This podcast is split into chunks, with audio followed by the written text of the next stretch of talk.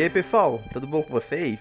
Sejam muito bem-vindos a mais um episódio do Bate-Papo com Exia. O que vocês acharam do nosso último episódio do nosso podcast? Já ouviram e deixaram seu comentário? Então não perca tempo e passe lá no nosso site planetaganda.com. Agora, sem mais enrolações, eu acho que vocês devem estar ansiosos para saber qual o tema que eu vou comentar com o meu convidado de hoje, não é? Então entrem nos seus cockpits e vamos nessa!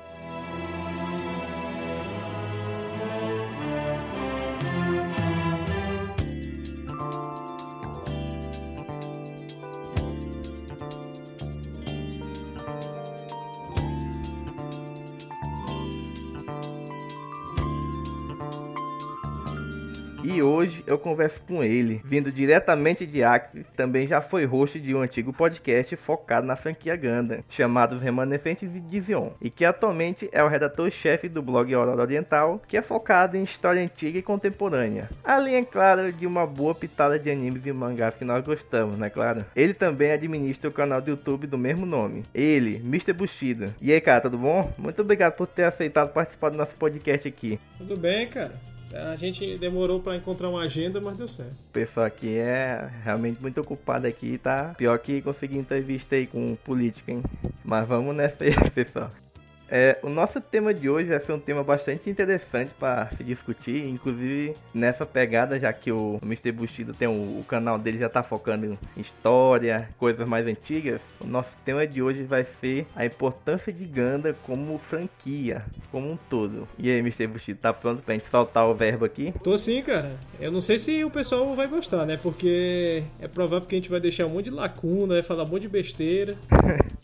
Não, normal, normal. Ei, cara, assim, a gente já vai começar dando alguns passos para trás, iniciado a primeira série, né? A gente vai comentar um pouco aqui sobre o primeiro anime de mecha a surgir no Japão. Alguns de vocês não devem saber, né? Mas o primeiro anime de mecha no Japão, uma obra de Mitsuteru Yokoyama, chamado Tetsujin 28 Gol. Ele ali foi na década de 1960 e que teve aí 96 episódios, né? Ele estreou ali quase junto com Astro Boy, né? Do, do famoso Osamu Tezuka, né? Na época dos animes preto e branco, né? E ele foi o primeiro anime de mecha onde alguém controlava remotamente, né? O personagem principal ali usava ali basicamente um controle remoto com uma antena gigante para controlar o robô, né? E isso aí na época fez um bastante sucesso até junto com Astro Boy, né? Ficou basicamente uns 3 anos e 2,5, 3 anos no ar, junto com Astro Boy que também tinha essa pegada, né, do robô. Só que o Astro Boy, pelo fato de ele não ser um robô gigante de fato, ele tinha vilões que eram robôs gigantes, né? Mas não, nunca foi o centro, né? Nunca foi o personagem principal da história ter um robô gigante no centro do, do anime em questão, né? Você conhecia Mr. Bushido Tetsujin? Já chegou a ouvir falar dele? Cara,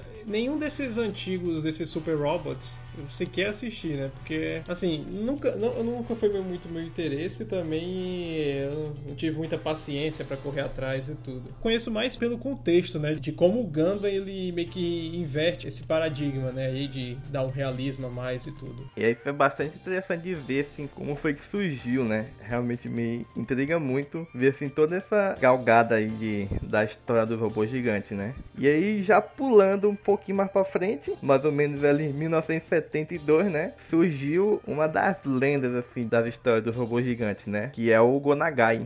O Gonagai, ele, num lampejo ali de criatividade, ele pensou, por que não pilotar um robô dentro dele mesmo, né? E foi aí que surgiu o Mazinger Z, né? Uhum. Ou, já que o Netflix ensinou a gente, o Mazinger Z agora, né?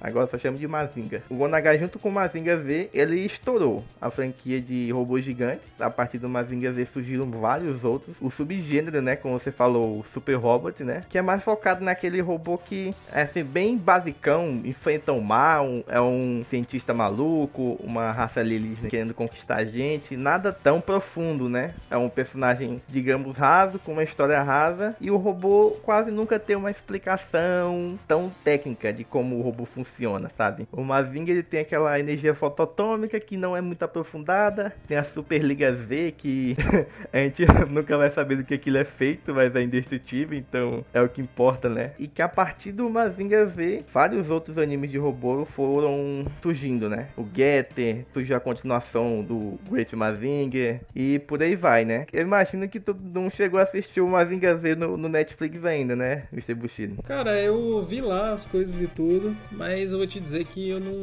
não me animou muito para assistir, não. É porque a gente tem tanta coisa saindo, parar pra assistir o Mazinga não, não, não, me. Sabe, parece que eu estaria assistindo mais por tabela, por obrigação. Ah, assistir, check na listinha. E, e pior que eu vou dizer que eu basicamente fiz isso aí, viu? No início eu acompanhava um fansub que traduzia ele. Ele fez um ato bastante importante, né? Pra um fansub, né? Que quando ele ficou sabendo que o Mazinga ia estrear no Netflix, ele basicamente parou de traduzir. Ele falou, ó, o Mazinga vai sair oficial, então não vou mais traduzir. Foi um ato bastante bacana da parte do site. E eu basicamente vou dizer que eu assisti por tabela mesmo. Eu deixava o episódio rodando ali e ia fazer outra coisa, saca? Porque realmente. Ia lavar louça, jogar Minecraft. Exatamente, porque a história ela é bem fraca, sabe? E é bastante datada. Mas o Mazinga Z foi a porta de entrada pro Japão ver essa franquia de, de de robô gigante como um meio de lucro, né? Tanto que por ano saiu ali, né? Não, tem que ver também que robô gigante, ele não é só uma questão mágica e tudo, mas tinham questões reais para por que robôs gigantes eram interessantes para a indústria, sobretudo de tokusatsu ou no caso de animes, né? É, no caso seria o fato de que um robô, pela própria natureza dele, ele tem movimentos um pouco mais duros. Por mais que os robôs mágicos aí eles fossem pirotécnicos e às vezes até como seres humanos, de toda forma, na hora que o cara fosse fazer a animação e tudo, ele conseguia gastar muito menos para fazer mesmo movimentos, porque um movimento duro numa máquina, ele não vai se tornar assim aquele uncanny, né? Não vai ficar estranho. Da mesma forma, na hora de produzir brinquedos, ajudava mais ainda. Todo mundo que já viu aqueles bootleg chinês já deve ter visto como é fácil fazer um rosto ficar bizarro, né? Um rosto humano num brinquedo. Quando você vai fazer uma máquina, isso não é verdade. Fazer uma, um rosto de uma máquina é muito mais fácil, né? Do que um rosto humano. E você vai fazer um brinquedo baratinho, tem que lembrar que essas coisas eram lançadas nos anos 70, né? O Japão tava no auge da, da sua segunda revolução industrial ali, terceira, na verdade, né? Que ele, ele não tava no auge, né? Ele tava, na verdade, nos chegando nesse auge, que foi nos anos 80. Então a, a economia japonesa ainda não conseguia sustentar brinquedos, não conseguia sustentar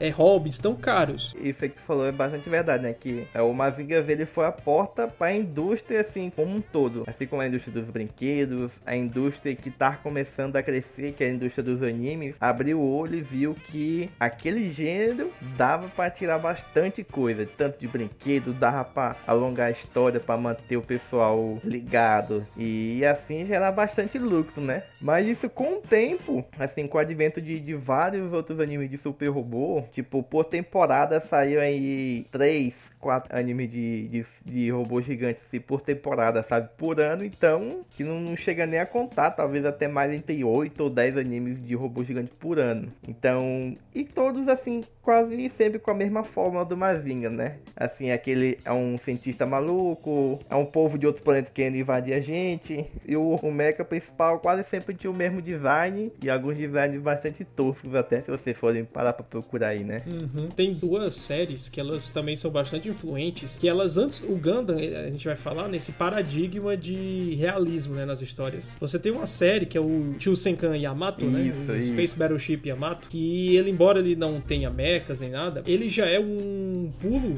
numa questão de realismo muito grande, né? Se você certeza. pensar que você tinha antes o Capitão Harlock, né? Você tinha, tipo, literalmente um navio pirata espacial. E aí você pula pra uma coisa que, tipo, eles começam a tentar explicar. Ah, por que que o, o, o coraçado Yamato tá no espaço?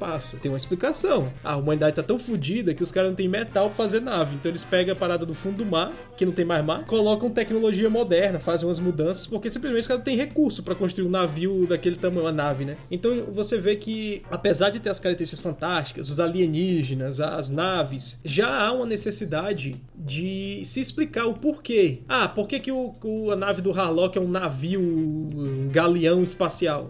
Foda-se. Eu não sei se explica, mas foda-se. É, ninguém se importa. Por que, que esse robô aqui ele é desse jeito? Por que, que faz uma transformação que não faz sentido nenhum? Ah, foda-se. É assim, você aceita. Beleza. Já no Yamato, você tem a necessidade de dizer por quê? Por que, que eles estão usando o Yamato? Hum, é por isso. Ah, por que, que eles estão nessa missão? Ah, por isso. Ah, os vilões. Tudo bem que os vilões em geral são aquele clássico nível maligno.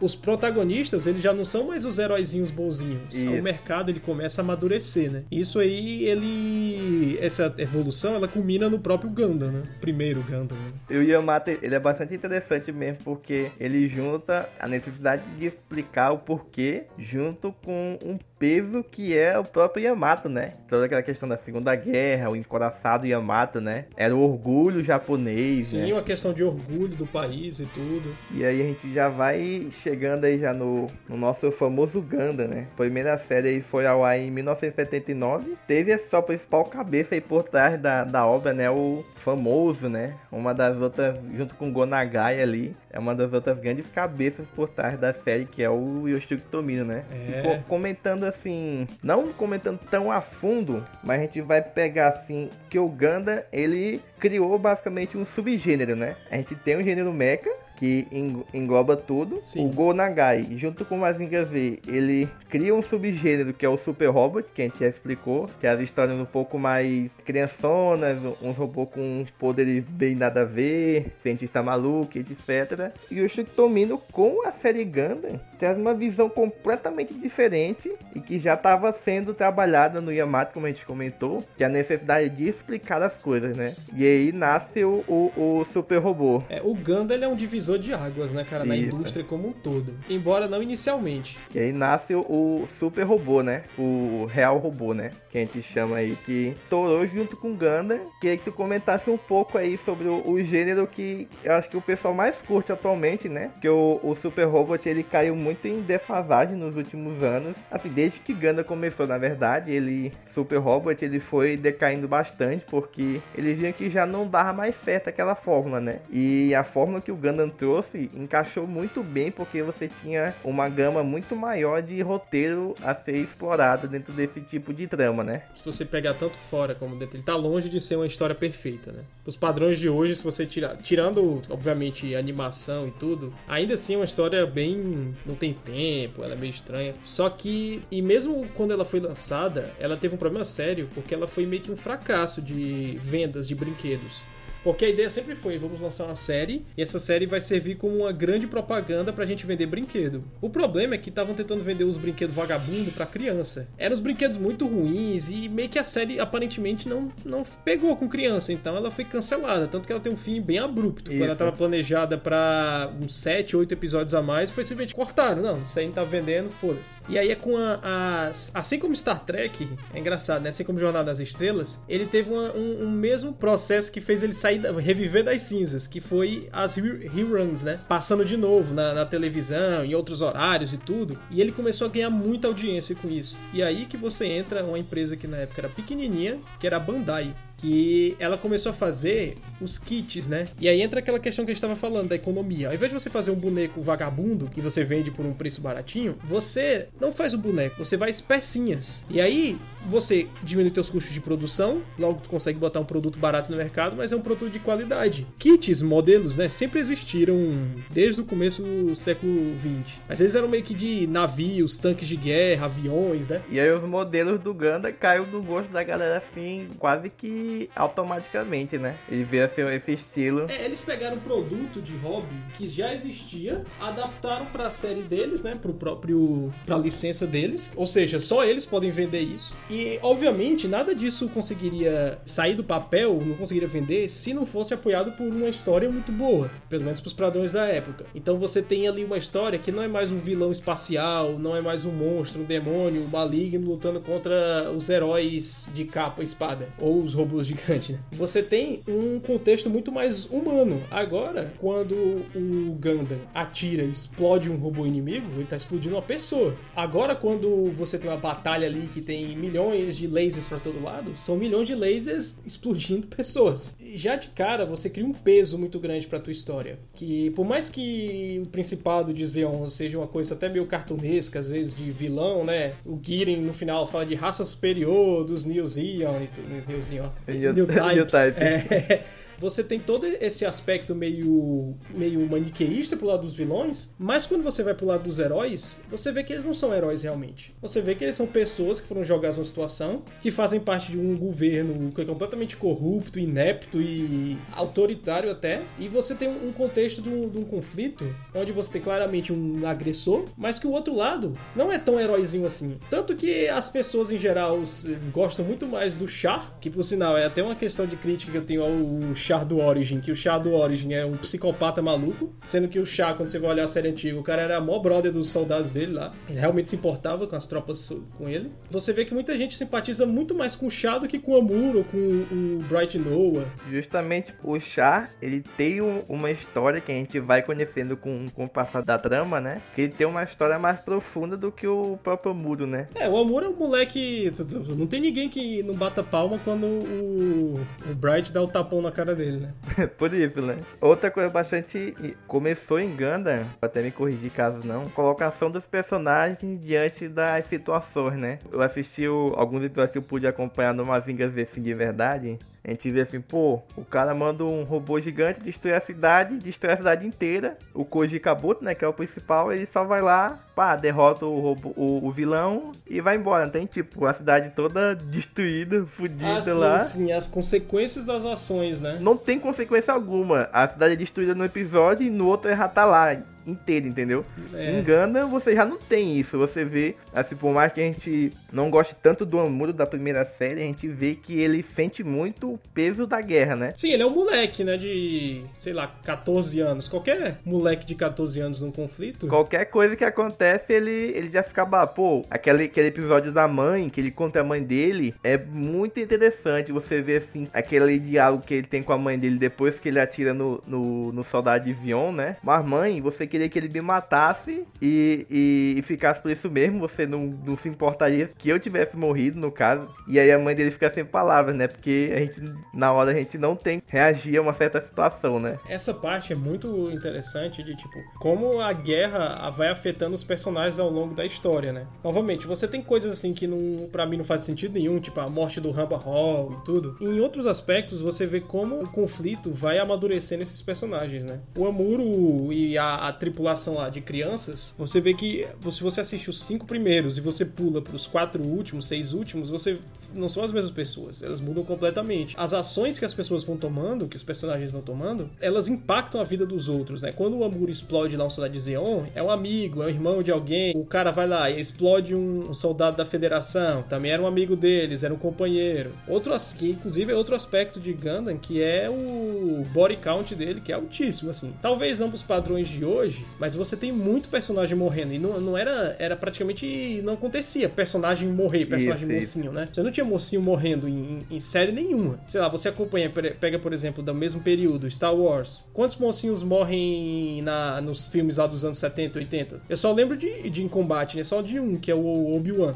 Quem mais morre? Ninguém mais morre. E já no, no Ganda, ele, ele traz muito isso, né? Que é uma das famas do Tomino, né? De que ele não. Ele constrói o personagem, mas ele não tem dó nenhum de matar ele. Então você vê que é um aspecto muito, muito bom, muito interessante também. Que assim, a gente vê muito hoje em dia, assim, muito de autor e pessoal que assiste. O autor cria um personagem, quem assiste, quem lê a história, se identifica muito com aquele personagem, e o autor, ao identificar que aquele personagem personagem faz muito sucesso, ele tem medo de matar ele, sabe? E o Tomino, Sim. ele não, não tem essa, cara. Ele tanto que ele quantos personagens que ele matou, né? Mas isso entra no próprio aspecto do Tomino, né? Que é um profundo pacifismo, assim, na a mensagem pacifista, né? Nas séries dele. As pessoas morrem, que é justamente para quem tá em casa parar e, e, porra, a guerra não é hahaha, vamos lutar, ter altas batalhas e destruir o inimigo. É, a gente vai ter batalhas brutais, vai ser força bruta contra força bruta, destruindo tudo pelo caminho. Seus amigos vão morrer, seus camaradas, sua namorada, você provavelmente. Então ele passa essa mensagem muito forte que você acaba não encontrando tanto aqui no Ocidente, sabe? E é impossível você falar disso sem pensar na experiência do Japão, né? Sim, né? Quando ele foi certeza. lançado em 79, ele tinha eh, faziam só 30 anos, 30 anos que o país tinha sido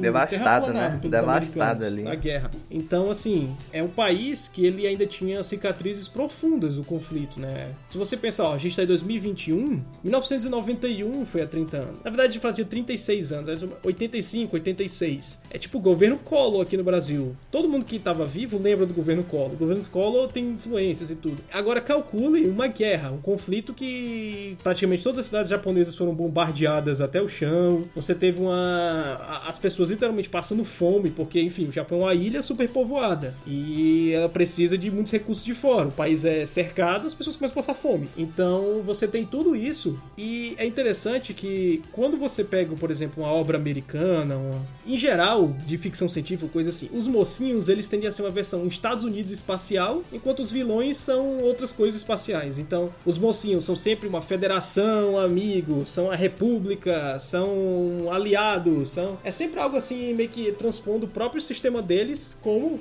obviamente, são os justos e certos, para uma outra situação, né? de, de meio fantástica. No caso do Gundam, qual país parece mais com o Japão dos dois? A Federação ou o Zeon, né? Você vê que os vilões, por mais que eles não tenham a aparência, né? Você vê, é um país tecnologicamente avançado, mas muito pequeno e que estava correndo para cima de outro para buscar recursos que ele precisava desesperadamente para continuar o desenvolvimento dele. O lado bom, entre aspas, da federação, né, que a gente vê que não é tão bom assim no caso, né? Sim, então esse conflito, quando você olha, me parece extremamente parecido com a guerra, a segunda guerra sino-japonesa, né? Se você pega o contexto de um país pequeno, unido e altamente avançado contra um país atrasado, mas gigantesco e desunido e corrupto. É aquela coisa, o país pequeno, ele sempre espera ganhar a guerra rapidinho ali, dar umas três porradas, um, acabou três meses, acabou a guerra. Que é como ele começa o conflito, né? Ele já começa, antes da série começar, metade da humanidade já foi exterminada no conflito. Só aquele início vem ali, pô, caiu a colônia, matou bilhões, e aí tu já pega o, o peso, né? Isso antes, na verdade, eu falo,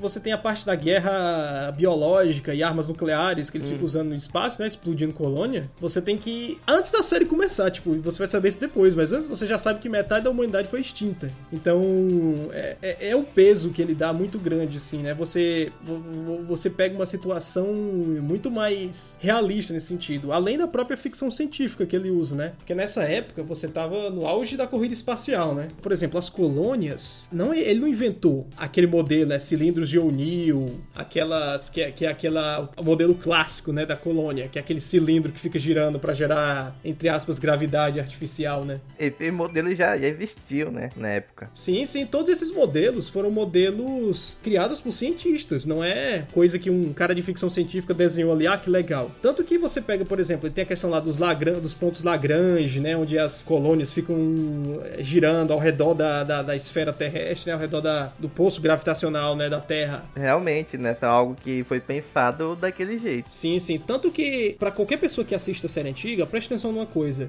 Veja o design das colônias de alguns equipamentos, ele difere demais da, do design, por exemplo, do próprio Ganda, da White Base, que parece uma coisa assim, a White Base e o Ganda, ele parece que nem faz parte do mesmo universo, se você olha assim, ele parece com, sabe que você, tipo, colocou um elemento invasor ali, que você tem um negócio completamente cartunesco ali, em comparação, né, com um outro muito mais realista, mais cinza, mais... Isso aí, isso aí eu já posso te comentar também uma curiosidade sobre isso aí, né? Tem um documentário da NHK comentando, falando como é que surgiu, né? A história do primeiro Gundam, como foi produzido. E isso aí tem a ver já com exigências do pessoal que financiava o anime, né? Que por mais que o Tomino tenha trazido uma história completamente nova, havia uma necessidade das pessoas se identificarem com o que estava sendo trazido ali, né? Então o Gundam, ele já foi uma resposta a trazer, né? Tipo, se dependesse do Tomino, com certeza teria sido um design mais industrial, como você já chegou a ver alguns designs protótipo do Ganda, né? É completamente diferente. É, tanto que tem aquela piada, né? Que o Ganda é o demônio branco da federação. Aí tu vai olhar o Ganda, ele é branco, vermelho, azul, amarelo. E, e é tipo, nesse documentário ele explica muita, muitas fases boas e ruins da série, né? Da produção. Inclusive, quando. Uma curiosidade também, não sei se você sabe, que quando começou a, a baixar a popularidade do Ganda na TV, o os produtores, né, os investidores, pô, ficaram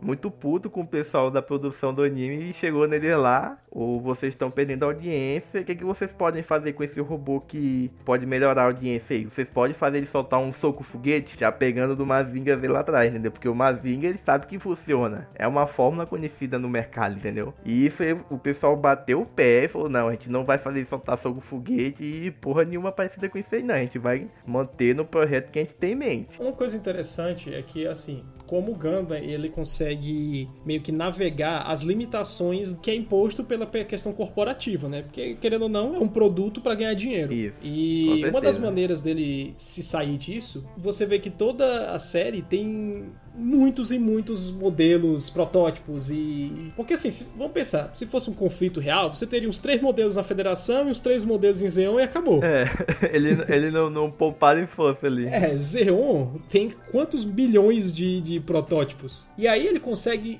dizer: não, não, peraí, Zeon não tem milhões de protótipos só porque a gente quer vender milhões de brinquedos distintos. Não é isso, não. Eles têm porque estão perdendo a guerra. Então os caras estão tentando uma ideia mais maluca que a outra para ver se eles viram a guerra. Então você vê que há uma há um esforço de tentar explicar que são impostas de fora para dentro do mundinho, né? Com aspectos internos à história. Então isso assim é louvável esse tipo de, de atitude, né? E é uma sacada muito grande, né? Assim, comentando um pouco sobre o Tomino, né? Voltando para ele aqui rapidinho. O Tomino, ele trabalha junto com o Osamu Tezuka, né? Ele trabalhou junto com o Osamu Tezuka em algumas obras lá atrás ali, depois um pouco do Astro Boy. E o Tomino, ele vem sendo diretor de algumas outras obras de Super Robô, como é o Zambot 3, o Daitarn 3 e algumas outras um pouco menores, mas ele já vem acumulando uma certa aura, né? O estilo dele de, de ser diretor e de uhum. levar a história para um rumo que ele quer, né? Isso aí, num, na época, eu acredito que se fosse um, um diretor inexperiente ou a primeira trabalho dele como diretor, eu acredito que ele teria cedido muito a pressão dos investidores, por exemplo, né? O soco foguete,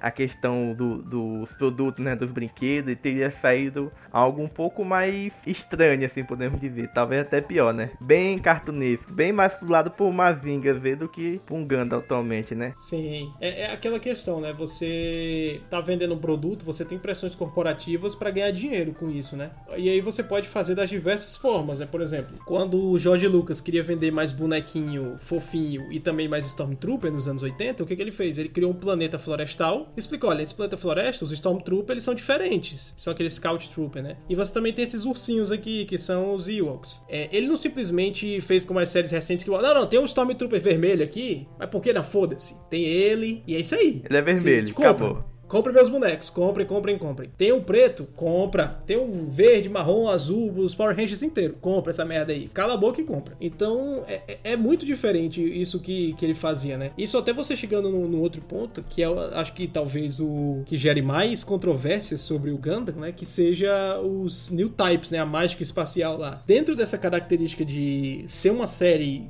que advoga o pacifismo, né? É interessante esse, esse giro que ele dá ao New Type, né? Que a ideia original do New Type seria que são pessoas que são capazes de se entender sem trocar palavras, né? Na vastidão do espaço, desacorrentado da gravidade da Terra. Só que, obviamente, o ser humano, como filho da puta que é, transforma isso numa arma. de algum jeito eles conseguem, né? É, então era para as pessoas se entenderem melhor e serem mais amiguinhas, vira. Vou prever seus movimentos e te matar. É tipo o faroeste, tem quem sacou primeiro, tomou. Sim. Agora, vamos ao impacto de Gundam é, como franquia é, fora do Japão. Você acha que ele. O, o ele foi responsável pelo pessoal de fora do Japão gostar de anime de robô gigante? Ou você acha que tem pé de, de outras histórias, né? Porque a gente tem no, no, nosso Discord aqui a gente tem nosso amigo Félix, né? Um abraço para ele, que ele é do Gundam Italia Club, né? Da Itália. Reverenciam muito o Mavinga V, o Grandive, né? Que é a última série da trilogia do Mavinga. Então uhum. lá eles têm. Eles são muito fortes no robô gigante. Acho que é o segundo país mais forte em robô gigante fora do Japão, né? Na verdade, eu acho que é o segundo país em mangá. Em mangá também. Fora do Japão, é, isso é até um ponto interessante, porque a série Gundam como um todo, ela é um hit gigantesco, não é só no Japão, mas é na Ásia inteira. Na China, as Filipinas, Indonésia, Vietnã, toda na Coreia, toda essa região, ele é, a, a, a, assim, a gente não faz ideia da diferença de, que, de influência que ele tem, assim, direta na mente das pessoas aqui e lá. É um negócio tão famoso quanto Dragon Ball Z. É um negócio que você perguntar pra qualquer pessoa média, ela sabe o que, que é, assim, que tá interesse, né, no hobby, tem interesse em animes e tudo. Todo mundo sabe, a Ganda é muito influente. E a Itália, ela no ocidente, ela é meio que exceção, né? Tipo, foi, por exemplo, ele, chegou primeiro na Itália do que chegou em, em vários países asiáticos. Exatamente. Eu acho que ele chegou na Itália 15 anos antes do que chegou nos Estados Unidos. E aí você acha que foi é, mais influência do Ganda ou talvez histórias passadas, assim, tipo, o pessoal gostava da, das histórias que chegaram e quando chegou o Ganda foi algo que bombou. Ou você acha que bombou já com Ganda? Então, Ganda no Ocidente, eu posso estar errado nisso, mas a priori ele foi um fracasso, né? Série assim, nos Estados Unidos, né? Nos Estados Unidos, Ocidente, né? Tem muitos países é, nos Estados Unidos, ele, foi, ele não foi assim um puta negócio que influenciou e explodiu tudo. Só que acontece que o Gundam ele influenciou tanto o resto da indústria que é impossível, mesmo que você nunca tenha assistido, se você ver alguma coisa, você já vai ter influência dele. Tipo, vamos dar um pulo aqui para mais recentemente. Se você vê aquele filme, nossa, agora dos robôs gigantes contra monstro gigante dando jogando um navio na cara do outro. O Pacific Rim? Pacific Rim, ele pega inspiração em animes dos anos 90 que por sua vez pegam inspiração em Gundam. Então, assim, se o cara tá vendo Pacific Rim no cinema, comendo pipoca, legal, legal, como pipoca, ele tá sendo influenciado diretamente por Gundam, mesmo que, sei lá, ele olha assim, Gundam, ah, tosco essa animação aqui que eles cortaram o dinheiro no meio e ficou animação escrota. Tem até aqueles memes, né? Aquela, aquele Gundam com a cara esticada, a, a, cabecinha, Mão o pessoal, torta. tipo, vesgo. Quando vai chegar, por exemplo, você chega na continuação dele, né, que demora um tempinho para sair, Zeta Gundam, ela também, tipo, ela pega tudo de bom que tinha no outro e praticamente tira as coisas ruins e transporta as coisas boas para essa nova série, né? E você tira essa questão da, da influência que essa obra tem a partir do momento que ela influencia o que vai influenciar em outras gerações. Então é meio que se você vai voltando uma árvore genealógica, sabe, das, da produção, você, quando tem obras desse tipo, você muito provavelmente vai chegar em Gundam. Ó, outro exemplo, que é Gundam foi uma das primeiras séries a não ter gravidade artificial na nave. As naves não tinham gravidade artificial, as pessoas flutuam, estão no espaço, né? Isso. Muito antes, tipo, qualquer outra série, ah, as pessoas, ah, no Star Trek as pessoas andam porque, ah, tem um gerador de gravidade lá, ah, beleza, no Star Wars tem, foda-se, anda. Ah, você tem no, no Yamato, eles andam, foda-se. É, é, todo mundo anda que nem é, o espaço, pô, é, é, é um navio no espaço. Mas lá não, pô, agora tem gravidade. E você vai vendo como isso vai sendo afetado, como ele, é uma situação que ainda é, é mais, assim, dá mais cagaço ainda quando você vê dois Mobile Suits lutando dentro de uma colônia espacial, que você vê, gente, para com essa porra, tu vai dar um tiro, vai abrir um buraco, as pessoas vão sair voando, ser sugadas pelo VAR. Basicamente, o, o, o, pessoal não tem muita noção, né? E a questão da, da gravidade, a gente vê se, assim, que isso também é explicado no Zeta, né? Que a gente vê a, a Argama, que ele, quando entra em modo de combate, ela fica compacta, mas quando ela não tá, ela fica com aquele negócio girando, né? O pessoal fala, ah, que torso, pra que, serve aquilo ali? Aquilo ali gera gravidade para ele ficar em pé, né? Tem, tem essa questão também bastante, assim, explicativa. Pô, por que que tem hora que eles estão flutuando e tem hora que eles estão no pé? Isso aí é erro de continuidade? Não, é porque é coisa da nave, fica girando, tudo certo lá. É até a questão também de você explicar por que robôs gigantes, né? Ah, por que, que eu vou construir um robô gigante? Eu posso construir vários tanques de guerra. Aí vem um robô gigante correndo, eu meto bala nesse, nesse bicho, meu, meu, meu tanque de guerra vai até 80 km por hora e se porcaria desse robô vai a 15, sei lá quanto. Então, tipo, quando você bota no ambiente espacial, começa a fazer muito mais sentido. Você tem ali um ambiente de vácuo, então o que importa é a velocidade da, da dele. Inclusive, para isso, olha como o cara foram fundo de uma série que era a intenção dela ser focada em crianças, né? E como essa porra nunca ia dar certo pra criança. Os caras explicam o porquê você tem robôs gigantes, não só pra estar no espaço. Ele cria um, tipo, tem uma partículas espaciais que fodem o rádio e fodem também sistemas de mira teleguiados. Então o cara precisa, e estilo Segunda Guerra Mundial, meter um tiro de canhão no teu peito, meter um foguete na tua cara. E aí com a, com a arma mais ideal para isso, pô, eu posso fazer uma nave, que aí ele vai acabar a munição, ele tem que voltar e ela é frágil ágil, eu posso fazer um robô blindado, que ele pode carregar um monte de armas, e eu posso fazer armas. É, Lasers. É, não, eu digo, em vez de você botar um canhão que gasta munição e eu tenho que voltar, eu faço um humanoide e eu armo ele com três canhões, várias pentes de munição e pronto. Ele se torna uma arma muito mais mortal. Sem precisar arriscar a nave e muitas outras pessoas, né? Manda só um ali pra tentar resolver a situação, né? É, você manda literalmente um cara. Inclusive, é, é interessante como você tem na, na novel, né, do Gundam, que ela é a- meio que a versão na época. Depois ele tentou desmentir isso, né? A, a, a novel do Gundam é meio que a versão que na época que o Tomino disse: não, essa aqui é a versão oficial real, né? Original. É, ele entra muito mais nos detalhes, né? Por exemplo, o- ele troca de Gundam no meio, ele pega um Gundam cinza, que o Gundam explode. Então você vê que, tipo ali, olha, ele, você já vê ele, ele se livrando do, daquela versão multicolorida, né? Do Gundam. Ele pegando uma, um Gundam cinza no final. Você tem o que o Amuro morre. Você tem a, a, a, a irmã do, do Chá é, pedindo pra ele matar ela. Tipo, fazendo favor sexual pra ele matar. Mata meu irmão, filha da puta.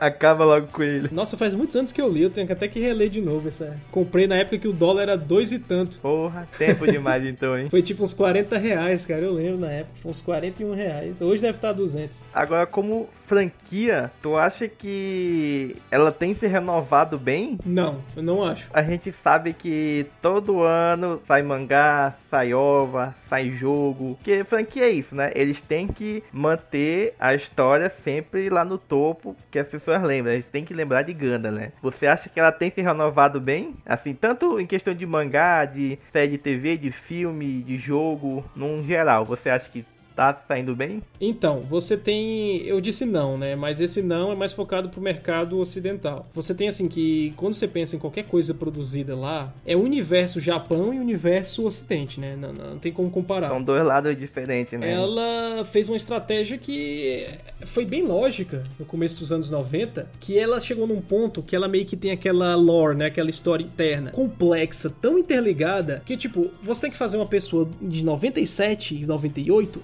assistir o Gundam de 79 pra poder entender as paradas. Então, tipo, ela vai conseguir correr atrás, vai- dar certo, vai, ela vai ter a, paciência de assistir Gundam difícil. E os caras vieram com a ideia que eu achei genial, você faz séries e universos paralelos, que são contidas em si. Então aí tu tem Gundam Wing, tu tem G Gundam, Feed. Sim, todas essas, essas séries. Tanto que tem muita gente que só assistiu essas séries. Não, não, não faz a mais puta ideia do que é o Universal Centro e se faz, não tá nem aí. Ela não se garante a assistir, né? Tem que ser obrigada a ver uma, uma certa cronologia pra entender. Nossa, mas é tanta coisa pra ver, então larga de mão. Que é aquela coisa, né, cara? É tipo um problema que aquele jogo de carta, o Magic the Gathering, ele tem, né? Ah, o jogo tem 30 anos, são tantos efeitos, são tantas loucuras, que o que os caras criaram? Não, tem um formato que são só dois anos, os últimos dois anos de carta. Então tu não precisa entender 30 anos, só dois. É uma maneira de você trazer novas pessoas. É que assim, quase ninguém começa Gundam, quase ninguém de hoje em dia, né? Pelas séries originais. Eu comecei a assistir pelo Double O. Tem gente que entrou pelo Wing. Ah, O primeiro que eu vi era o Wing, que passava, sei lá, na Cartoon Network, né? TV Globinho, sabe? Porra, passava. Não passa na TV Globo, não. Nunca passou na TV aberta, não? Só em TV fechada mesmo. Não, pô, passava aqui no Ceará, passava na TV diário. Ah, então- seis anos atrás, cinco anos atrás, tava na escola. Então foi por aí, porque aqui TV Globinho não passava Gundam Feed, não. É, é, cara, 10 horas da manhã eu ligo assim, tá lá o, Hi- o Hiro, né? O que porra é essa? Eu vou te matar. Cara, eu olhei assim, caramba, tá passando o Gundam Wing. E aí eu, acho que uma tentativa dos caras, porque você tem dois lados, né? Você tem ao mesmo tempo esse lado e tem também o lado de alimentar os fãs antigos, né? E aí você alimenta os fãs antigos jogando Gundam Unicorn, um Gundam Thunderbolt, fazendo remaster do Gundam Zeta, né? Fazendo, você agora vai ter o Hathaway, que todo mundo tá finalmente chegaremos na saga Crossbone, falta tão pouco. O hype tá, tá imenso, né? Tipo, olha, finalmente vocês vão ver. É, tipo, tá, não é nem pelo Hathaway, né? O pessoal quer, tipo, acaba logo, Hathaway, que eu quero ver Crossbone. Ela, até, por exemplo, depois do Gundam, ela foi seguindo uma cronologia, né? Zeta, aí Double Zeta, aí Victory. Mas ela fracassou nesse, nesse quesito, né? Porque você tem Zeta, que é, tipo, muito bom, pra época, pelo menos, e você tem... Tanto que depois foi remasterizado, com cenas novas em filmes, né? E aí pula pro Double Zeta depois, né? E aquele negócio. É que a Double Z é uma série que ela tem muita boa intenção, mas de boa intenção o inferno tá cheio, né? Ela tem, ela é uma série com muitas coisas boas, mas cercada de muita merda. Então, quando é uma série que você, sabe, séries Gundam geralmente geralmente são longas, né? 50 episódios, 40 e tantos episódios. Geralmente são 50, né? Que eles fecham, tanto.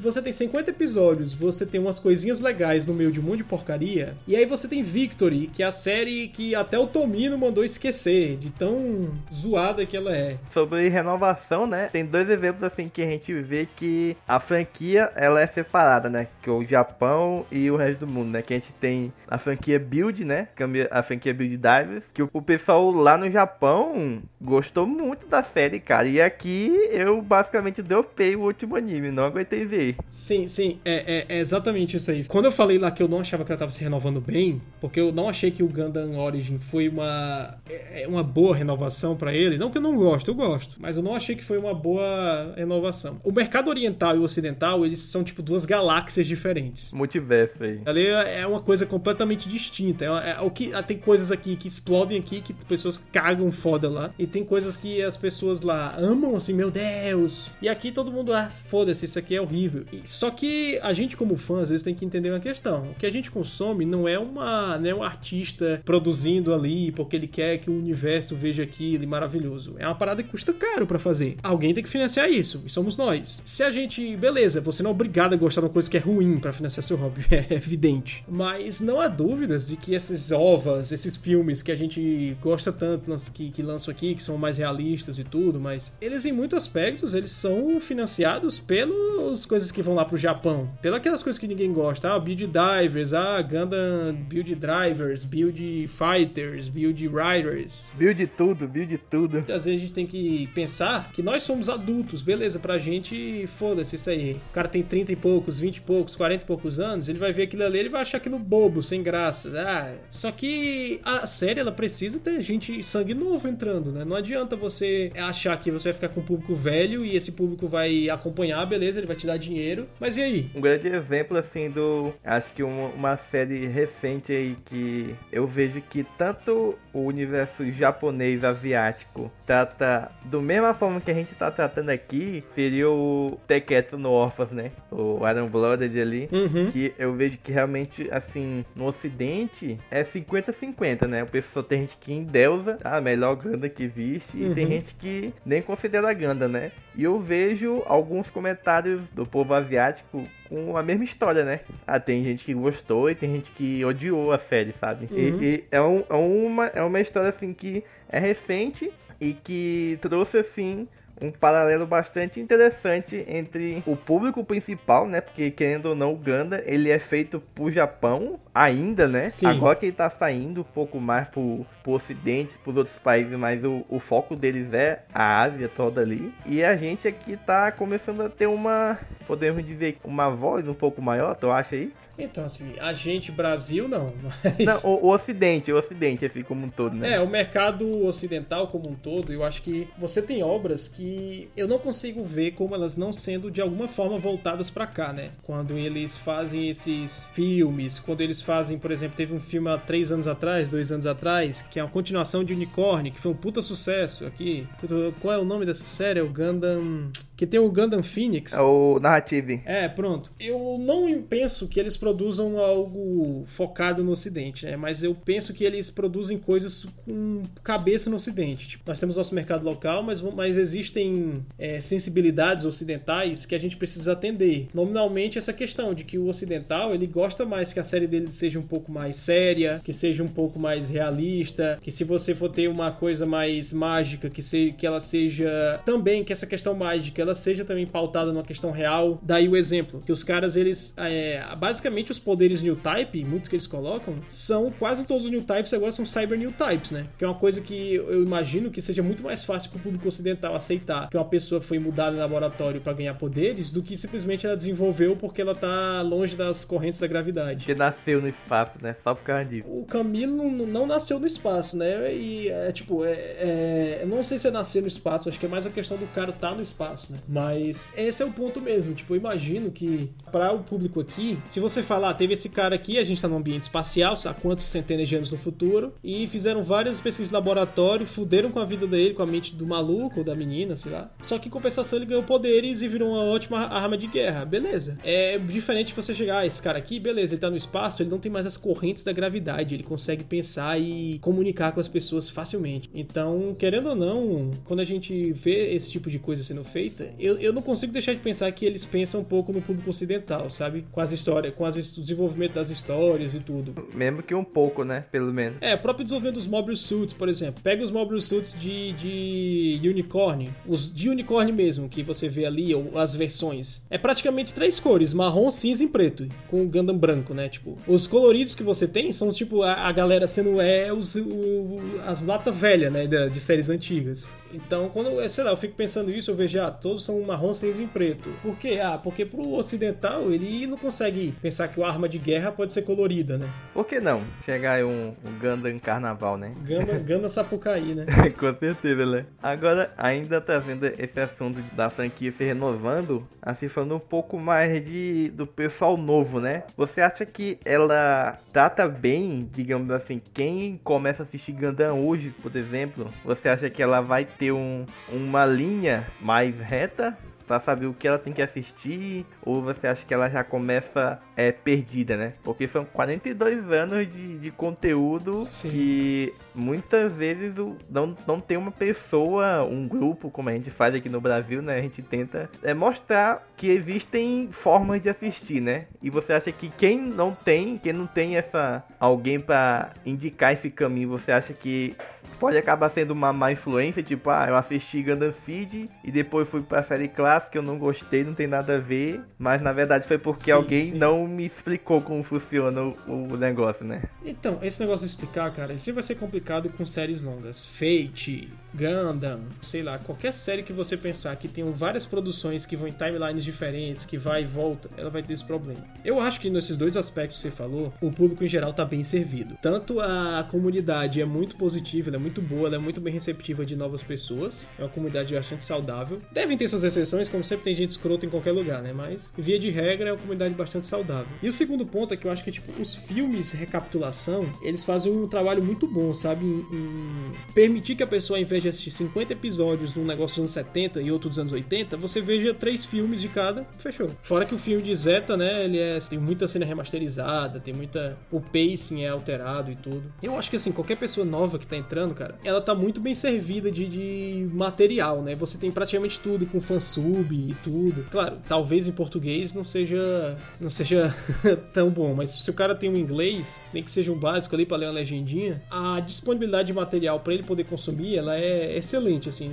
Existem poucas épocas tão boas quanto essa, né? Que eu acho, por exemplo, completamente diferente de Fate, que não dá pra entender porra nenhuma. Já que em Gundam, você tem uma timeline que ela é bem que bem retinha. Que geralmente que as pessoas falam, né? Ó, vê o Gundam ou Origin, vê os filmes ou Origin, aí tu vê os filmes de Zeta, e aí tu pula Double Zeta. Pula não, pô, pula não. Não, eu vi Double Zeta, pô, mas é, é só pegar lá no, no, no, no grupo do Discord, na, na, na Planeta Gundam, qualquer lugar, veja quantas pessoas viram Zeta em relação a Double Zeta, por exemplo. Verdade, verdade. E aí vê F, F91, e aí você começa a assistir, a, tipo, falando de Universal Century. E só o Universal Century, É, se você, por exemplo, se você quer ver uma série que ela é isolada, você tem, sei lá, duas recentes que eu acho que elas, eu acho que até hoje elas mantêm o nível, que é a primeira temporada, pelo menos, de Double O, que é muito boa, assim, tipo, são 24 episódios que mantém o nível sempre. E aí você tem ali também o, o Iron Blooded Orphans, que eu também acho que a primeira temporada, ela é, em questão a segunda, o nível de qualidade é completamente diferente. É, tipo, é muito maior a, a, qualidade da primeira temporada dos dois. Cara, você assiste a segunda também, a qualidade cai drasticamente, mas. Então, você tem essas coisas para iniciar. E aí você ainda tem. Ah, eu quero ver obras recentes, quero mais só ver coisa antiga. Beleza, você tem coisas muito mais recentes e com um custo de produção altíssimo. Tu tem Thunderbolt, tu tem. Que Thunderbolt, por exemplo, é uma série que você só precisa assistir a primeira, ou saber o que aconteceu, para você assistir e entender tudo, né? É, até porque o Thunderbolt, ele, ele é bem ele quase no, nem, nem comenta, né, na Guerra de um ano ali. Tipo, é um conflito separado e que eu acho que talvez o cara não precise nem assistir a série clássica pra saber o que tá acontecendo ali, né? Já que ele quase Isso é nunca é ele comenta, né? Tipo, tá acontecendo uma batalha em outro lugar ali. Não, é tipo, é só o setor Thunderbolt, é só o que importa é aquilo ali. É, é que nem o oitavo esquadrão, o oitavo regimento, o oitavo time, sabe? Toda semana a, a tradução muda. Mas o, aquele que é que se passa na, no Vietnã, né? Sim, sim. Então você tem, tipo, as, essas séries. Tem outra também, Stardust Memories, que eu não sei, eu, eu tenho mixed feelings sobre ela. Você também tem o War in the Pocket, que também tem algumas. É uma série que eu gosto muito, o War in the Pocket, mas eu sei que ela não é pra todo mundo. Muita gente vai dormir no, É, no segundo eu, episódio. eu, vou, eu não vou mentir pra ti, não. Primeira vez que eu assisti. A primeira e a única, né? Eu pretendo reassistir ela, mas a primeira vez que eu assisti eu fui tipo arrastado, viu? Mas eu ainda pretendo reassistir ela. É porque ela tem um time, ela tem um time meio ruim. É, porque, tipo assim, o pessoal tá acostumado, o Gundam, a ter muito mais batalha do que papo, né?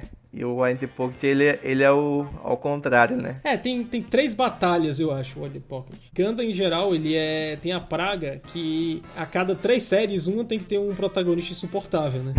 Então, às vezes você tem muito mais é, é, a- aproximação com o vilão do que com o herói. Mas, cara, quando você vê esse desenvolvimento da franquia e a importância dela e o, o tanto de dinheiro que ela faz hoje, eu acho que não há dúvidas que ela é um sucesso astronômico. Eu só tenho esse temor que o mercado ocidental, em geral, você tem muitos produtos chegando que eles necessitam de um conhecimento prévio muito grande, sabe? Você, por exemplo, como eu estava falando, Thunderbolt, ele, ele foi um ponto fora da curva nesse sentido. Só que se você pega, por exemplo, é, várias obras que a gente vai assistindo e tudo, se você não entende o que está acontecendo antes, se você não sabe, você não entende porra nenhuma. É claro que isso é problemático, porque como é que. é- Beleza, eu tenho que seguir pra frente, né? Não, não adianta. Não tem como eu. Como é que eu vou fazer? Vou ficar pra sempre girando a mesma coisa, né? Esse, é- esse é o problema de, de todas as franquias, né? No caso. E assim, eu acho que no ponto de vista geral, eles ainda têm muito pano pra manga, né, Pra fazer. Tanto sejam séries novas com universos diferentes, porque em geral o tema que unifica tudo é conflito humano, né, e robô gigante pra vender gampla. Você pode fazer as histórias mais distintas, né, focado nos, no tipo de personagem, na- nos conflitos, na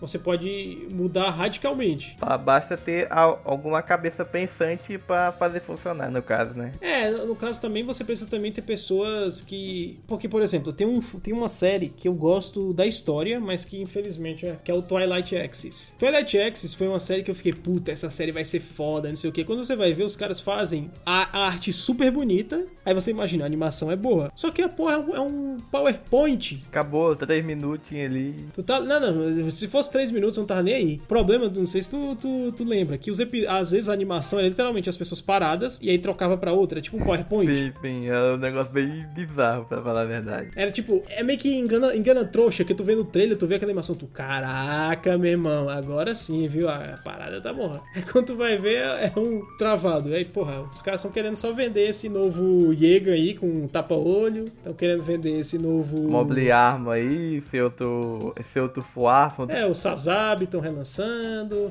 É isso aí. Esse Ganda aí que eles colocam e tudo. esse- O que é até um ponto interessante você vê que cada vez mais, isso pra a gente chegando aqui no final, é como esse amadurecimento deles está tão grande que você vê muito mais Ganda às vezes como vilões do que como. Não vilões, mas antagonistas, né? Do que o ponto de vista do piloto Ganda. Com né? certeza. Você vê, tipo, Iron Blooded Orphans, que, eles- que é aquela história, coloca Gundam em todo lado. Mas em compensação você tem ali os Gundams, tanto, Gundam do lado do vilão quanto do lado dos É, heróis. de- depende de quem vai pilotar ele, né?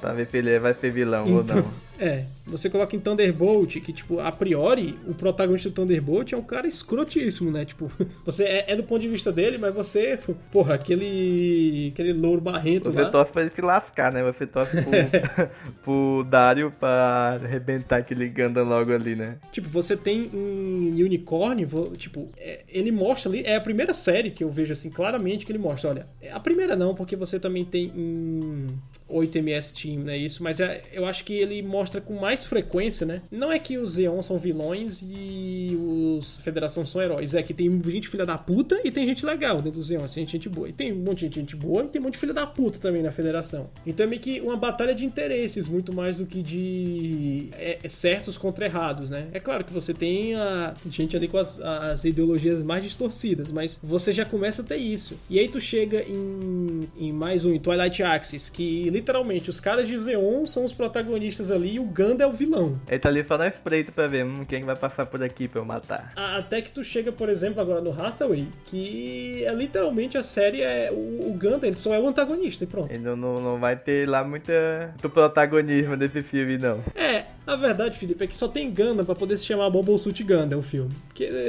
agora tu tocou no assunto aqui. É, vamos falar do, de uma pessoa que gosta de, podemos dizer assim, talvez atrasar a franquia, né? Que é o criador da, da própria franquia, o Tomino, né? Uhum. Que a gente vê muitas histórias feitas por ele, né? O primeiro, o Zeta, Double Zeta, o Chess Contra-Ataque, Victory, F91. E ele teve dois trabalhos em que você só sabe que é Ganda porque tem o nome. Que um deles é o Darny Ganda e o Geno Reconquista, né? Que são duas obras extremamente polêmicas pelo jeito de como o Tomino fez a história, né? Pô, ah, milhões de anos depois, e o, Reno, e o Reconquista também vai nessa mesma pegada. Então, na tua opinião, é, depois que o Tomino porque na cabeça do Tomino, o Ganda acabou em chance contra-ataque, né? Uhum. Ele realmente não, não quis dar muita bola mais. Mas na tua opinião, o Tomino, ele atrapalha a franquia de certa forma, que tipo, você tem histórias boas, né, sendo contadas, e aí quando o Tomino foi chamado para fazer o aniversário de 20 anos de, de Gundam, ele lançou o Tournier, que foi assim, algo tipo, mano, o que que esse Gundam com bigode, velho? e aí depois ele trouxe o, o Geno Reconquista, pro velho, o que que tá acontecendo, mano? Calma, o Geno Reconquista nos introduziu ao maravilhoso vaso sanitário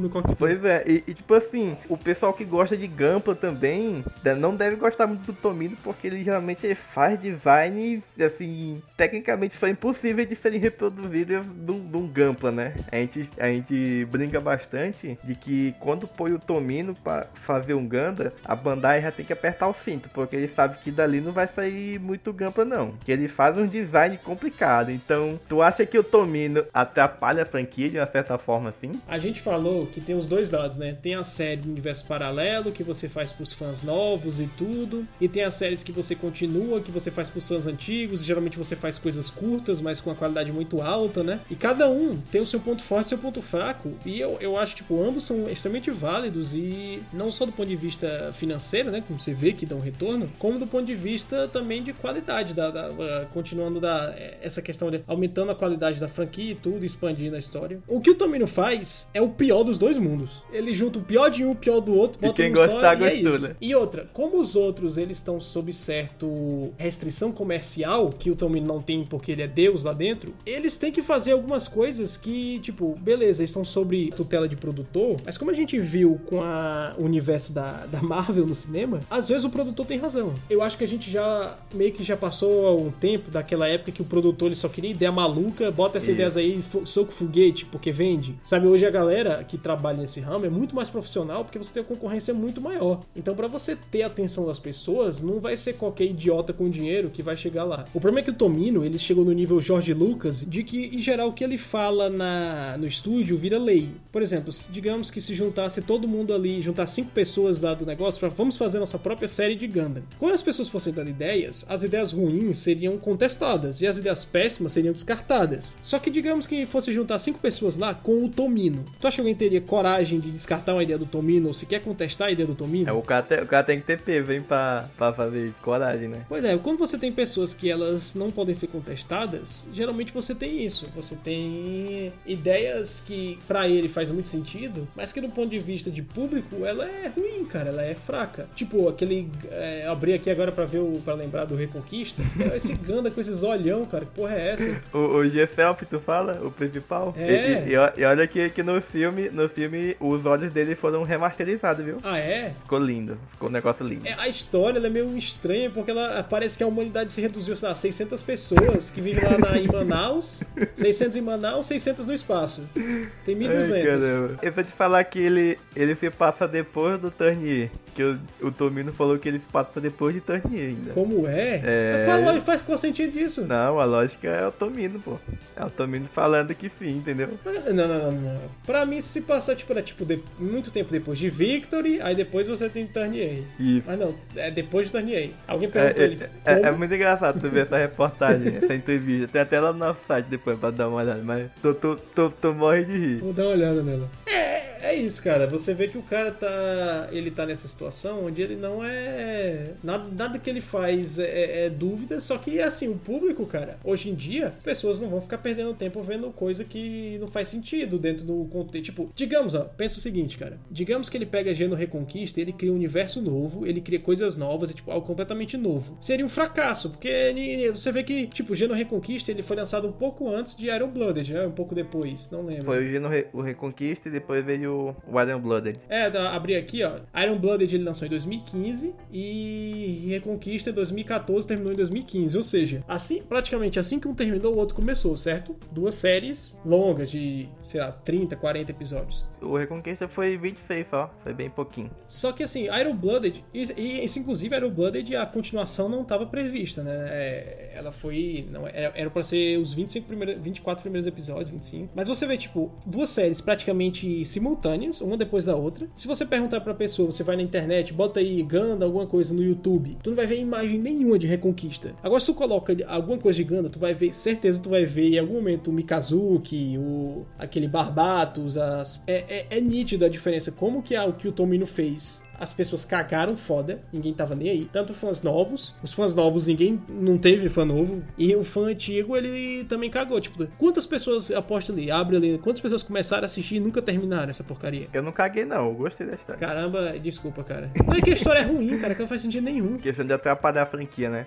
Também tem um, um boato, né? Tá mais por uma lenda aí que circulou na internet alguns anos atrás aí de que o Tomino. Tomino não, na verdade, a equipe de produção do IBO teria procurado o Tomino para deixar a história um pouco mais tensa na segunda temporada. E isso meio que faria sentido, faz sentido, né? Dando que a gente vê o que, que acontece na segunda temporada do Dorian Blood e como é que começa, começa a ter mortes assim que a gente fica, mano, por quê? Entendeu? É, na primeira, você vê uma diferença brutal. Na primeira temporada, você tem uma cena no final, claramente as duas pilotos lá, elas iam morrer, elas morreram. Tipo, o cara enfia uma broca gigante no peito dela e voa sangue pra tudo que é lado. No episódio seguinte, os caras decidem não matar elas. A gente não sabe por quê. Eu imagino que eles decidiram não matar porque ia ter continuação. E não, não vamos matar não, manter elas. Mas você vê que, tipo, os caras eles fazem uma cena que depois ela, em retrospecto, ela fica sem sentido para poder salvar a vida de personagem. Aí tu vai pra segunda temporada, começa a cair que nem mosca os caras. Pois é. É tipo assim, não faria sentido se você pega essa. Pô, fiquei sabendo que o Tomino deu palpite na segunda temporada do IBO. Aí tu olha o IBO, a segunda temporada ali, pô, começa a morrer todo mundo. Aí tu olha assim, pô, faz sentido, não faz? Agora, agora falou mais essa, aí, essa suposta, ó, lenda. Será que o Tomino fez isso pra ajudar a série ou ele quis, tipo, ah, vou falar isso aqui e os caras vão fazer porque foi o que mandei eu não tô nem se der errado. É difícil, né, cara? Eu sei que o Tomino ele foi crítico a princípio do Iron Blooded, né? Porque mais uma vez, os caras nessa ânsia de tornar a série mais madura, eles colocam no protagonista que mata prisioneiro, né? Uma criança que dá tiro no cara rendido, que acho que é no primeiro episódio que ele faz isso, não sei no segundo. É segundo, terceiro, por aí. Que é uma cena assim, chocante, é uma cena chocante, né? Você vê assim, tipo, caralho, o meu protagonista é um criminoso de guerra. E é uma criança criminosa de guerra, ainda é, tipo, vai adicionando camadas. E ele foi crítico de, dessa questão, né? Só que assim, cara, o fato dele ser esse tipo de pessoa é algo que torna, eu, eu diria, a série mais mas mais interessante para quem assiste, porque tá, cara, todo mundo tá cansado do herói Laufo Good. Todo mundo tá cansado, cara, desse, do herói bonzinho que vai salvar o dia, que não mata o inimigo, do Goku, que ah, não vou matar meu inimigo. Então, quando eles falam, porque é essa é a questão. Quando você se torna uma série tão longeva, você precisa se reinventar todo o tempo. Com não certeza. dá para esperar continuar fazendo mais do mesmo e achar que as pessoas vão continuar lhe dando dinheiro por isso. Muitas pessoas vão, mas você não vai atrair gente nova. Vai ficar sempre naqueles mesmos fãs que vão, vai ter um Ganda aqui, vamos assistir. Nunca vai ter um, um pessoal novo, né? E o IBO, ele trouxe muito, muita gente nova pra franquia. Sim, muita mesmo. Isso é que eu acho legal. Um, um ponto que eu acho muito bom de Ganda é que ele tem muito protagonista, né? Deve ter pelo menos uns 12 protagonistas, 14. Com e certeza, praticamente todos eles são bem distintos uns dos outros. Tipo, você pega lá o Hiro, você pega o Mikazuki, você pega o Banaji, o Amuro, o, o cara lá, o Camilo, o. Kira. É, todos esses caras são muito diferentes. Não- Você vai, se você fosse colocar assim, cinco palavras ou termos que definem a personalidade dos caras, você ia encontrar muitas coisas parecidas, ia, mas não ia ter nenhum que ia ser igual. Né? Não é um clone do outro, não é um personagem que é um clone do outro. Falando em clone, nós temos o Chá, né? Mas. Que inclusive é, é de longe o personagem mais icônico né, da série. Tem carro do Chá no Japão, tem casa do Chá, Tem moto, tem casa, tem comida. Cara, é, é incrível. Eu, fico- eu vejo essas coisas. Caramba, é. é- é a, a força que um, um personagem tem, né? É tipo, eu acho que é o único comparável que a gente tem no ocidente é o Darth Vader. Que tu, e, e ainda assim o Darth Vader é muito mais fraco do que o Char. Em questão de, tipo, você não tem carro do Darth Vader sendo vendido por, pela Ford. O mais novo que eu vi foi o- um entregador de comida lá no Japão, vestido de chá, com a moto do chá. E tipo, lá nos Estados Unidos, nos Estados Unidos tu não vê ninguém indo fazer um iFood, né? Entregar um iFood vestido de Darth Vader, por exemplo. É. não, não sei. É, foi só um meme Qual, que qual é o slogan dessa empresa aí? Entrega três vezes mais rápido? Então, tipo, o, você vê que tipo, essa influência da série, quando você tem um personagem que o cara tem 43 anos, né? Que ele tava na original, e o cara é forte pra caramba ainda. Muito forte. Eu não sei se talvez seja. é, tipo, e ele é um antagonista, pô. Ele é um antagonista, ele não é o protagonista da série. Ele é só. Ele não é só, né? Ele, mas ele é o vilão, da, o vilão ali. Mas esse é, é interessante dos caras fazerem. Hum, meu protagonista, meu antagonista, ele não vai ser um cara que mata o inimigo e. O lore dele é bastante sólido, né? Ele geralmente não faz nada tão, tão injustificável assim, né? É por isso que eu não gosto tanto do Origin, que o Origin transforma ele num psicopata. Agora, o nosso último tópico aqui, antes da gente ir pro nosso bate-papo final, com esses 42 anos de franquia Gana, você acha que ele ainda tem muito gás ainda pra dar pros fãs? Ou tu tá vendo chegar um dia, tipo, pô, 2000, e- 2028, os caras falar, ó, não, não vamos mais fazer Gana, tamo sem ideia. Ou, ou tu acha que esse final ainda tá longe? Cara, sim e não. Sim, no sentido de que é, veja o que aconteceu com Star Wars, veja o que aconteceu com o Senhor dos Anéis, né, no Hobbit, né? Tudo bem que a Amazon agora vai tentar renascer, né? Veja em questão de qualidade de história o que aconteceu com Cavaleiro do Zodíaco e Dragon Ball e compara com Gundam. Tô pegando séries antigas, né? Tipo, séries com mais de 20, 30 anos. Qual dessas séries, cara, tá tendo as histórias mais consistentes, de melhor qualidade, mais profundidade, cara? De longe é Gundam. Não sei se você concorda. Dá pra dizer que sim, que o Star Wars, por exemplo, ele te- deu uma queda bastante grande, né, nesses últimos anos aí. Tipo, Dragon Ball Z. A última coisa que eu gostei de Dragon Ball foi o filme lá do, do Broly. Mas dos últimos, sei lá, 15 anos. Tempo demais, né? A última coisa de boa de Cavaleiro do Zodíaco foi, sei lá, saga de saga do Santuário, né? de Hades lá. 20 anos, tá? 15 anos, sabe quando é isso? 2008, 2009. A última coisa boa de Star Wars, sei lá o que que foi, foi Clone Wars lá de 2007, 2008. Então você vê que ele, dessas grandes franquias, né? É evidente que Gundam, em termos tamanho geral, nem se compara, né? Com essas ocidentais, pelo menos. Embora nem tanto, né? Porque Gundam fatura quase um bilhão de dólares por ano. Então, Não é pouca coisa, se eu né? ganhasse 1% disso, não estaria triste. Tava bom demais. Mas você vê que ele, ele ainda tem esse fôlego muito grande. Fora que ele tem um ponto crucial nele que é: ele tem muito material original de qualidade pra adaptar. Tem muito mangá ainda, né? Light novel. Ao contrário do que Star Wars fez, que foi jogar tudo que as pessoas produziram durante décadas no lixo pra criar coisa nova poder vender mais, ele mantém meio que tudo como um canon, né? Tipo, é tudo é, é, é, é canon ali, a gente ainda vai fazer. E, e você vê que tem muita porcaria, mas tem muita coisa boa, cara. Seja pra fazer séries que elas fecham, como Thunderbolt, que elas fecham tabela, não é fecham tabela, lacunas, né, na história, fecham lacunas ali. Seja pra você literalmente seguir em frente, né? É, eu acho que é, isso aí é, é o que me dá esperança de saber que vai continuar, por mais que seja produção, não seja lá, todo ano lançando a parada nova, nem precisa, mas é o que me dá esperança de saber que vão ser coisas boas, vão saindo. Além disso, eles sempre têm a possibilidade de fazer um universo paralelo e fazer uma série nova, né? Fazer um Iron Blooded novo, um Double O novo, um, um Age novo. Cid, nunca se sabe o que, que, que, eles vão trazer de novo, né? Cara, eu nem lembro, Cid é ruim mesmo ou é, é só todo mundo que. Eu assisti há tanto tempo. Cara, depende muito do. de pra quem tu pergunta, né? Cid pra mim não é ruim, não. Cid Destiny já é, já é um pouco tenso, né? É porque geralmente a segu- é, eles perdem a mão na segunda temporada, né, cara? Dificilmente dificilmente você vê uma segunda temporada que é melhor que a primeira. Com certeza, com certeza. Acho que só o segundo cu de Double Zeta que ele é realmente decididamente melhor do que o primeiro. E, assim, também de Zeta, né? Questão de futuro, eu acho que existem poucas franquias que ela tem mais fôlego do que ele, sabe? Do que o Ganda. É evidente que ele não vai se tornar um mainstream 100%, mas eu acho que a possibilidade para ele. Porque até porque tem, existe muito preconceito já. Ah, não quero ver coisa de robô gigante. Ah, foda-se, não gosto desse estilo. Esse, desse, de, desse tipo de história, né? Foda-se, ah, não quero. Mas ele tem muito fôlego, cara. Porque você pode fazer. Você tem possibilidades muito grandes. Você tem. Tem também o famigerado é, live action aí, né? Por causa da pandemia, só Jesus que sabe quando é que vai sair. É, o live action aí, nós tivemos uma bomba aí na, na nossa última live aí que o, que o Félix, né? Mais uma vez aí, que o, o pessoal da, do Italian Club eles têm um contato muito forte assim com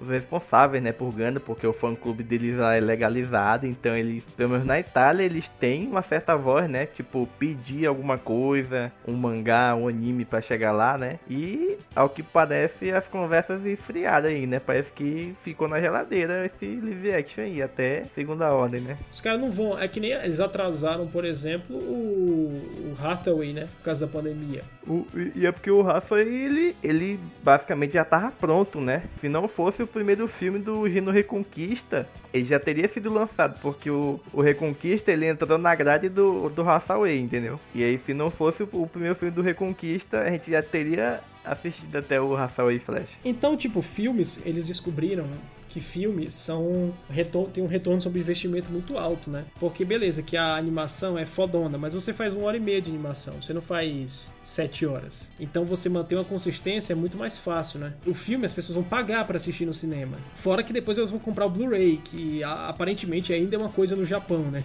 Blu-ray. É forte ainda lá, viu? E depois elas ainda vão comprar os kits. Então tem todo tem toda uma gama ali, tipo, assistir o filme, beleza, gostei, vou vou comprar o Blu-ray, vou comprar o, o Gampla e por aí vai. Sim, é, é, fa é, fazer coisa boa, cara. É aquela coisa, não adianta eles esperarem que eles vão fazer Esquadrão Suicida e achar que as pessoas vão, ah, legal, vamos continuar comprando, tome nosso dinheiro. Se eles continuarem fazendo coisa boa, as pessoas vão continuar dando dinheiro. É, a, a verdade é essa, ela é bem simples. É, realmente.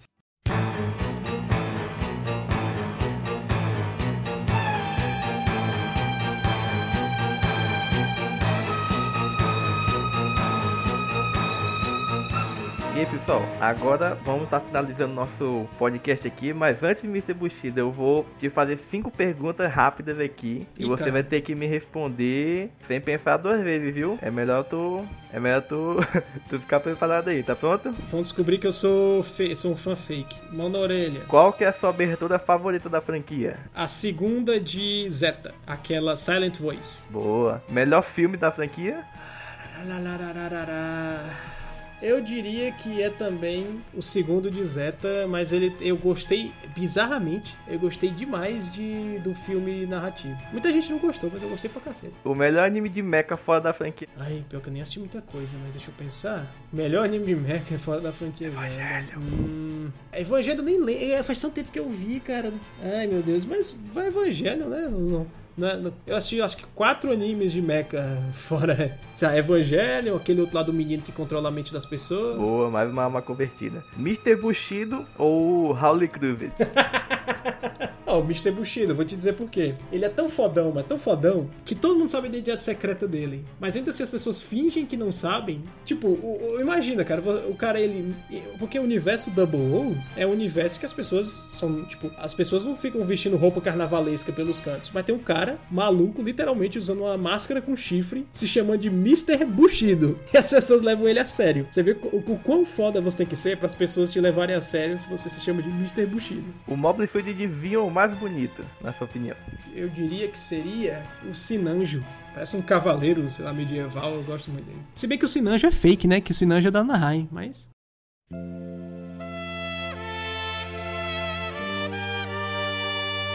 E é isso aí, pessoal. Hoje eu conversei com ele, Mr. Bushido, redator do blog Aurora Oriental. Mr. Bushido, mais uma vez, muito obrigado por ter participado aqui do nosso episódio 2 aqui do nosso bate-papo com Exa. O microfone está dado aí pro senhor fazer o seu comentário sobre os seus projetos que você está trabalhando aí. Manda bala. Tu fala do blog, mas o blog eu basicamente hoje só jogo os roteiros do, dos vídeos, então é, hoje é mais o canal do YouTube, que é do mesmo nome, Aurora Oriental, bem fácil de achar. Eu sei que se é uma pessoa legal, você vai colocar o link. Tem muita coisa de samurai, chinês, indiano e mongol. Geral sobre a história da Ásia, né? Então acho que é legal dar uma olhada. É isso, faz tempo que eu não falava de Ganda, muito tempo. Fazia alguns anos que eu não falava sobre Ganda. Tem que aparecer mais. Deu até vontade de assistir, assistir alguma coisa, de reassistir alguma coisa, ou assistir alguma coisa nova assim. É, eu agradeço, você cuida aí todo mundo. Assistam que você quiser assistir, não obriga ninguém a assistir nada. É. Se quiserem, eu acho que uma coisa interessante é pegar as séries cronologicamente, né? Tipo, seguindo cronologicamente as séries e tudo. Acho dá, uma, dá um feeling interessante. E hoje ficamos por aqui. Para mais informações sobre Ganda, acesse o nosso site planetaganda.com. Siga a gente nas nossas redes sociais. Estamos no Facebook, arroba Planeta Ganda no Twitter. E se inscreva no nosso canal do YouTube, Planeta Ganda. E também entre no nosso Discord. Até mais, pessoal. E muito obrigado por ouvir mais um bate-papo com Exia. E até a próxima. Tchau!